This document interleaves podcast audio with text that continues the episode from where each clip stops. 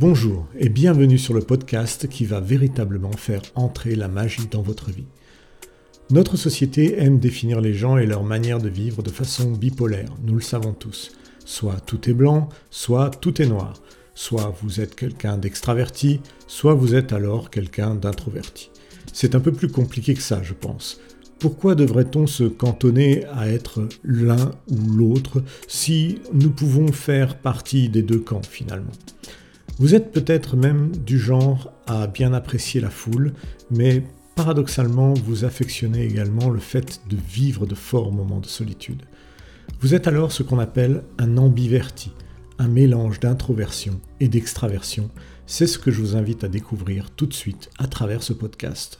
Je suis Olivier, coach de vie intuitif et auteur. Je vous accompagne comme un catalyseur pour éveiller votre conscience tout en douceur, pour vous faire expérimenter la vie autrement. Ensemble, nous allons métamorphoser votre destinée. Nous allons activer tous les potentiels de votre être spirituel pour le réconcilier avec votre cœur et votre esprit. Je placerai toutes les cartes entre vos mains pour vous permettre d'évoluer à votre rythme vers votre meilleur futur possible. Juste avant de commencer sur ce sujet, je vous invite à rester jusqu'à la fin du podcast.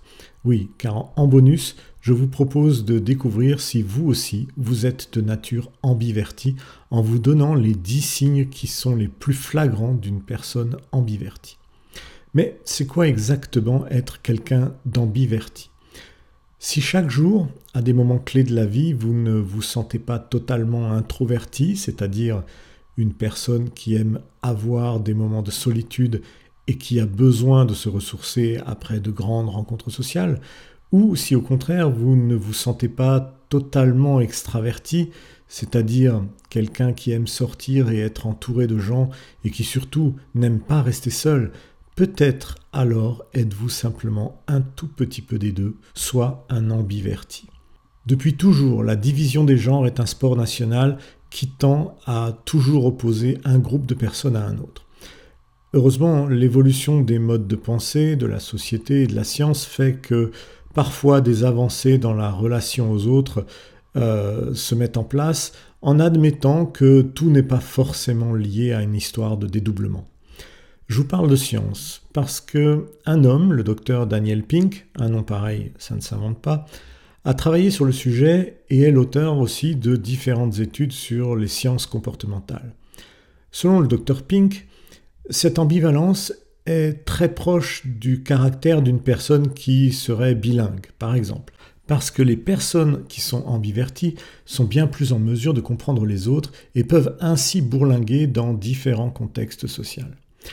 Il y a eu aussi des recherches menées par Adam Grant de l'Université de Wharton en Pennsylvanie qui tendent à mettre en évidence que les ambivertis font de très bons négociateurs, simplement parce qu'ils sont ouverts à la compréhension des attentes d'un introverti, mais aussi des attentes d'un extraverti. De plus, d'autres études encore ont démontré que c'est une population qui a de fortes prédispositions à l'apprentissage à n'importe quel âge de la vie et à n'importe quel niveau d'études.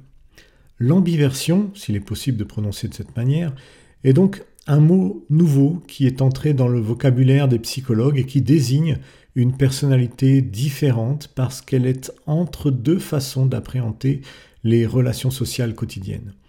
En fait, pour mieux définir cette troisième voie, on pourrait dire que sur un niveau allant de 1 à 10, 1 correspondant à l'introversion et 10 à l'extraversion, l'ambiverti trouverait naturellement sa place au centre de cette échelle. Il pourrait également se rapprocher de l'un ou de l'autre de ces aspects selon la situation qu'il affronte sur le moment. Ça veut dire quoi en fait?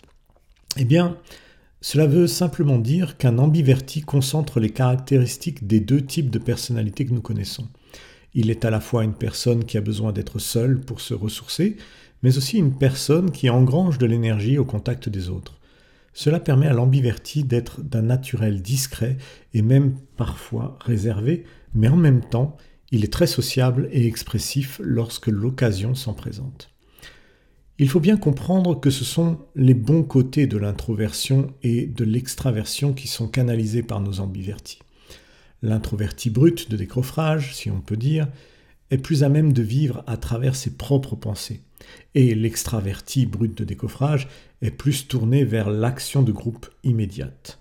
Notre ambiverti saura trouver l'équilibre qui lui permettra de réaliser des activités sociales de groupe, mais aussi de ressentir le moment de trop-plein qui lui fera prendre conscience qu'il a besoin de temps avec lui-même pour véritablement se sentir bien.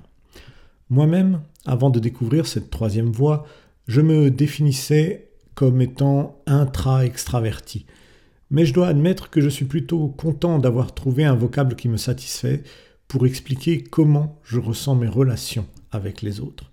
En fait, je crois sincèrement que nous sommes tous des ambivertis, parce que nous avons tous envie d'un moment d'introspection, mais aussi des moments d'échange avec les autres.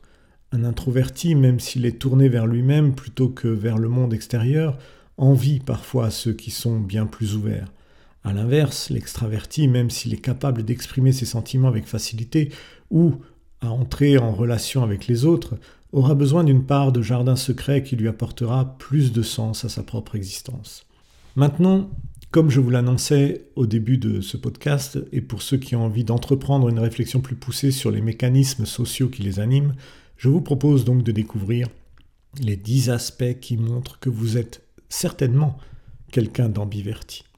Premier aspect, vous êtes autant à l'aise dans les conversations du quotidien que sur des sujets bien plus profonds, et cela même si vous êtes plus à l'aise dans des débats de fond.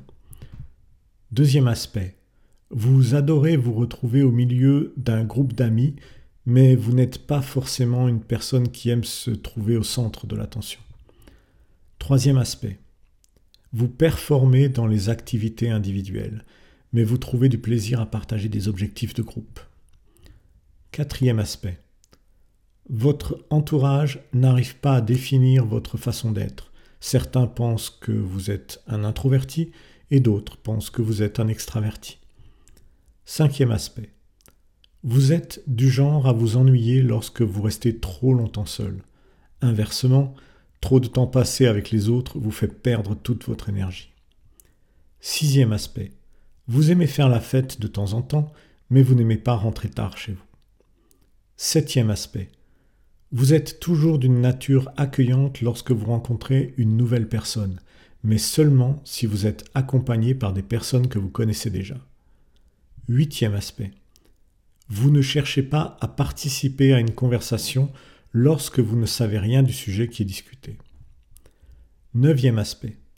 Vous aimez passer du temps à méditer sur la vie et vos rêves intérieurs. Dixième et dernier aspect. Vous trouvez étrange toutes les similitudes avec votre personnalité lorsque vous lisez le portrait d'un extraverti, jusqu'à ce que vous lisiez celui d'un introverti. Voilà, ce sont donc les dix facettes qui peuvent vous faire penser que vous êtes certainement un ambiverti.